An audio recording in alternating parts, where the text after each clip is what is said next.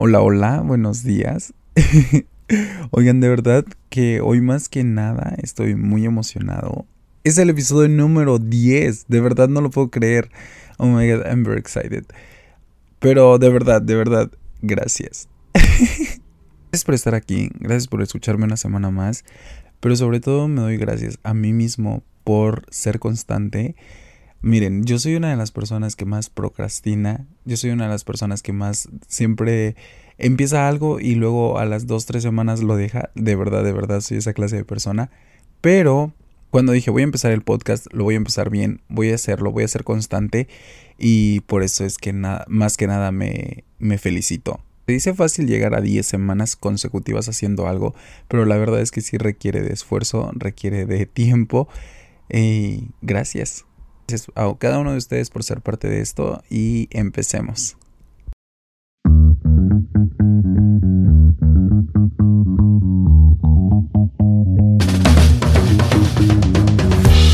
Existe una dualidad en mí que se verá reflejada aquí. Esa luz y sombra, bien y mal que habita en cada uno de nosotros. Bienvenido a tu Consejito Podcast, un espacio para charlar sobre la vida y todas esas ideas locas que rondan nuestras cabezas. Sin guiones Solo consejitos casuales. Ponte cómodo y comencemos este viaje juntos.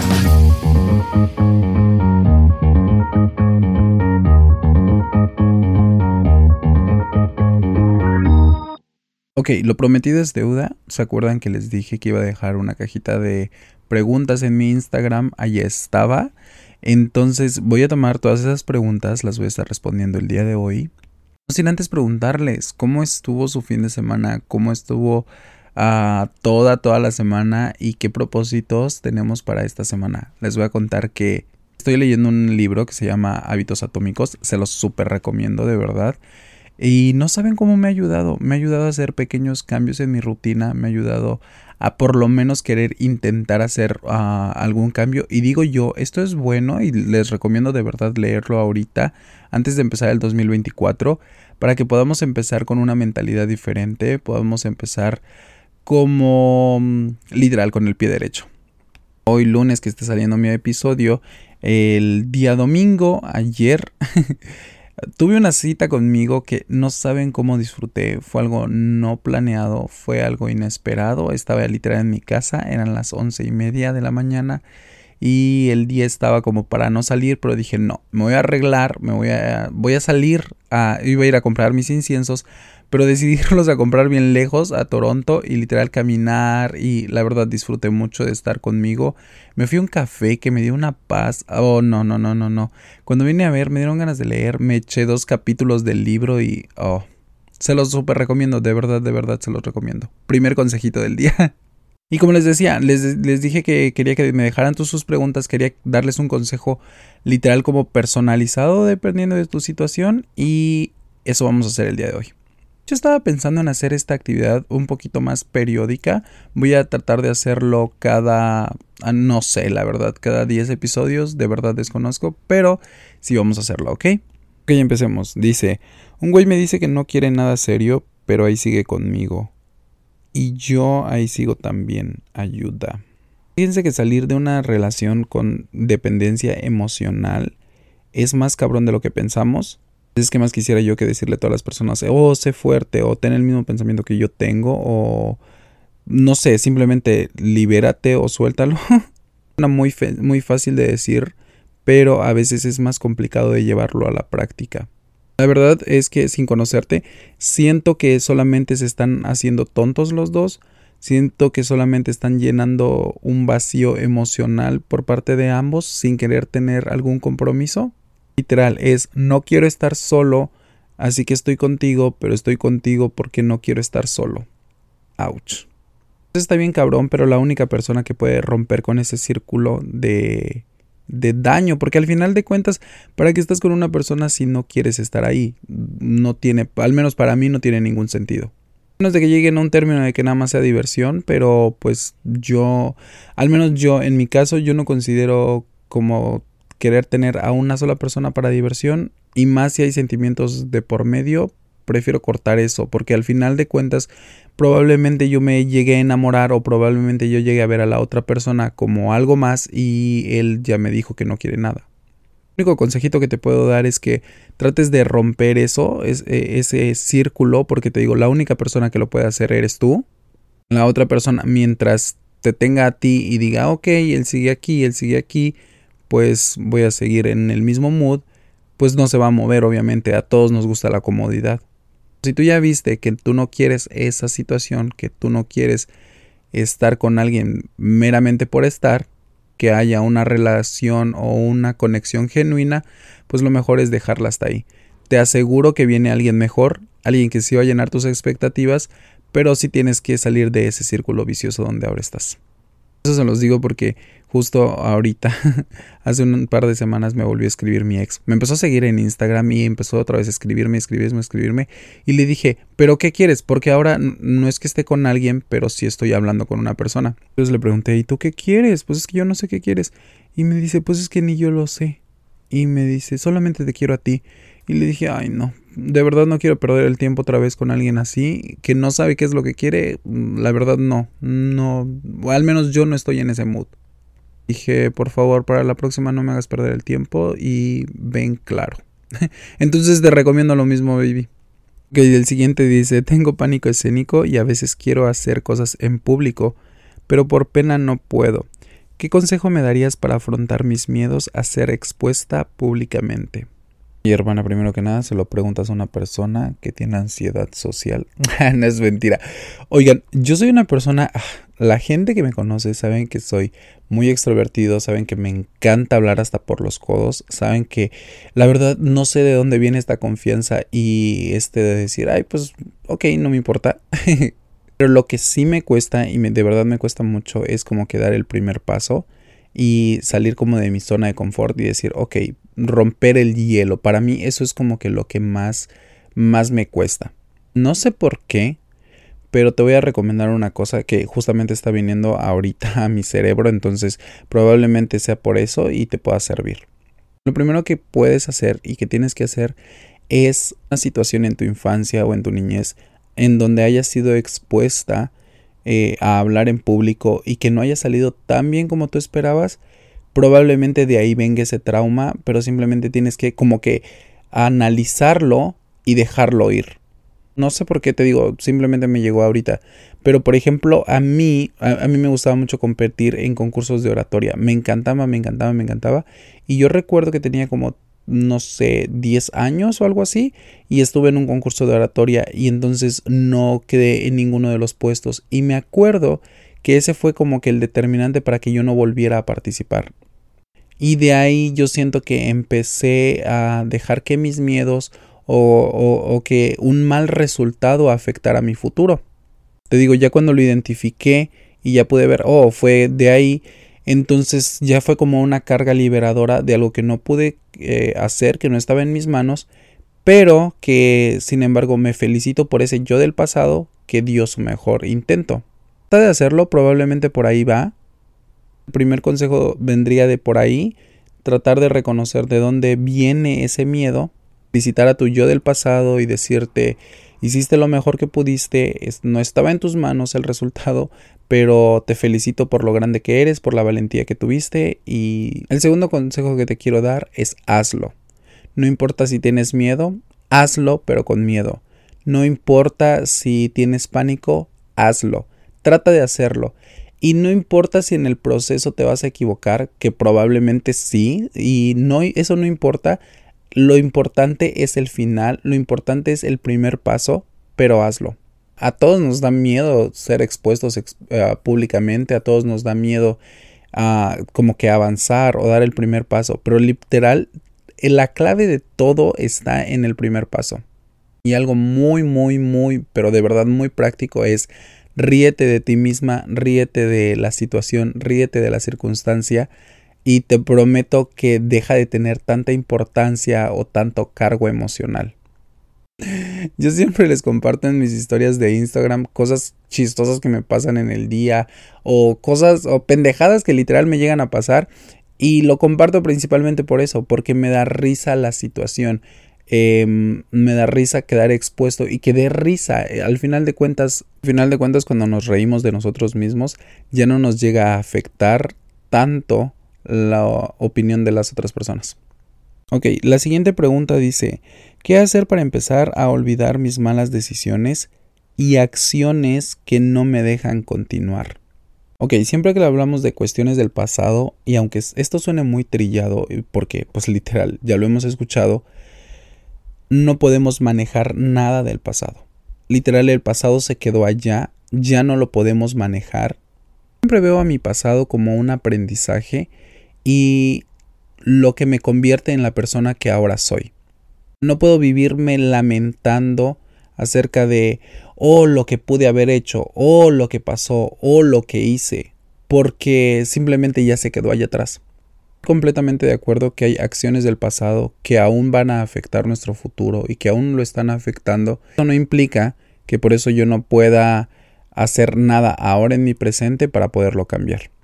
Lo primero que te puedo decir es literal, no podemos hacer nada, nada, aún no existe la máquina del tiempo o al menos no en nuestro poder nos queda es aceptar y sobre todo, por más difícil que suene, amar nuestro pasado, dar gracias a Dios y al universo por lo que pasó en nuestras vidas, porque aunque tú no lo veas así, eso te hace la persona que ahora eres, eso te hace una persona más fuerte. Fíjense, dame un segundo. Fui por mi libro porque literal justo lo acabo de leer ahorita en, en mi journal de, de meditación de la mañana Fíjense que justamente hablaba de eso. Nosotros somos los escritores de nuestra historia, entonces nosotros decidimos qué parte queremos contar.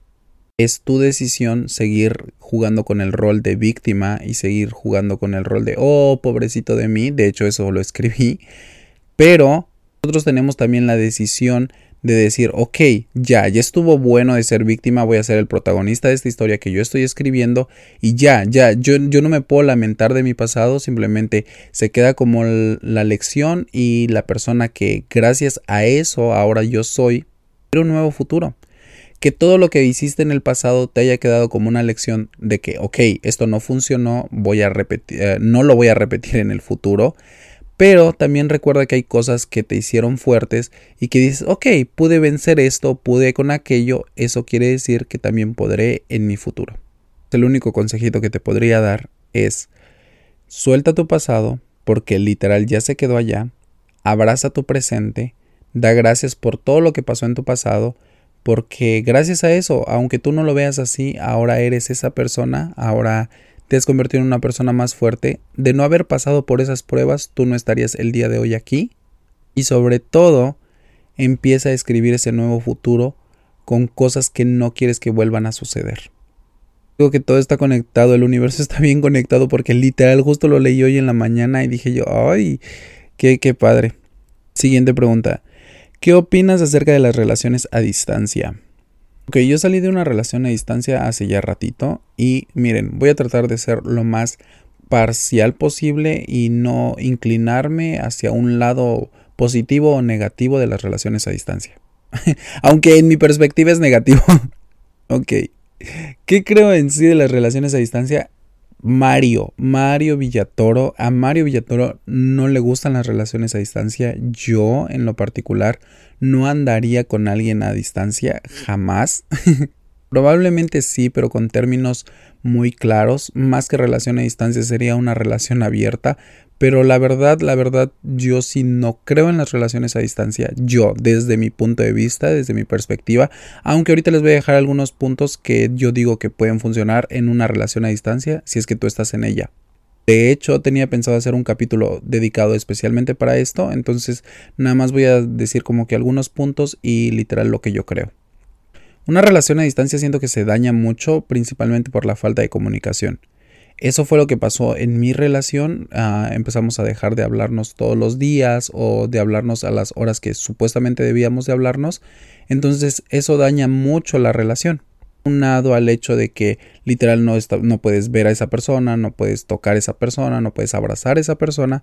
Entonces, si a eso cortas la poca comunicación que se tiene, no, pues ya estuvo cabrón. Otra cosa por la cual no me gustan las relaciones a distancia es porque requieren mucho esfuerzo, requieren mucha energía, de verdad requieren de mucho trabajo para poder ah, sobrellevarse. Y tres, tienes que estar mentalmente preparado y con una madurez en cuanto a relaciones como para poder decir, ok, puedo estar dentro de una relación a distancia. ¿Por qué? Porque se requiere de una persona que no sea celosa, que no sea posesiva, que no andes ahí checando los likes.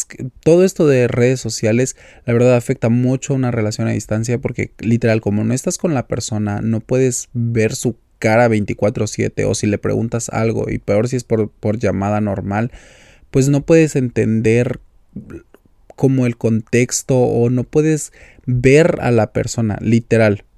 Entonces me pasaba más cuando pasaban estos conflictos con él que...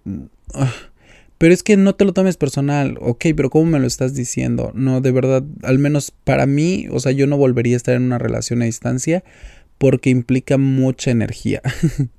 Consejitos si quieres estar en una relación a distancia. Número uno, la comunicación es muy importante. Fíjense horas para hablarse y respeten de verdad esas horas. Número dos, sean bien claros con sus términos. Les digo, ya estaré haciendo un capítulo especial hablando de esto, pero ahorita nada más estoy tocando los puntos así de rapidito. Perdón, número dos, sean bien claros con ah, lo que quieres si de verdad quieres ser exclusivo, si de verdad nada más se quieren ir conociendo, si de verdad quieres tener una relación monógama con esa persona, si puede ser una relación abierta, sean claros desde el principio con qué es lo que quieren.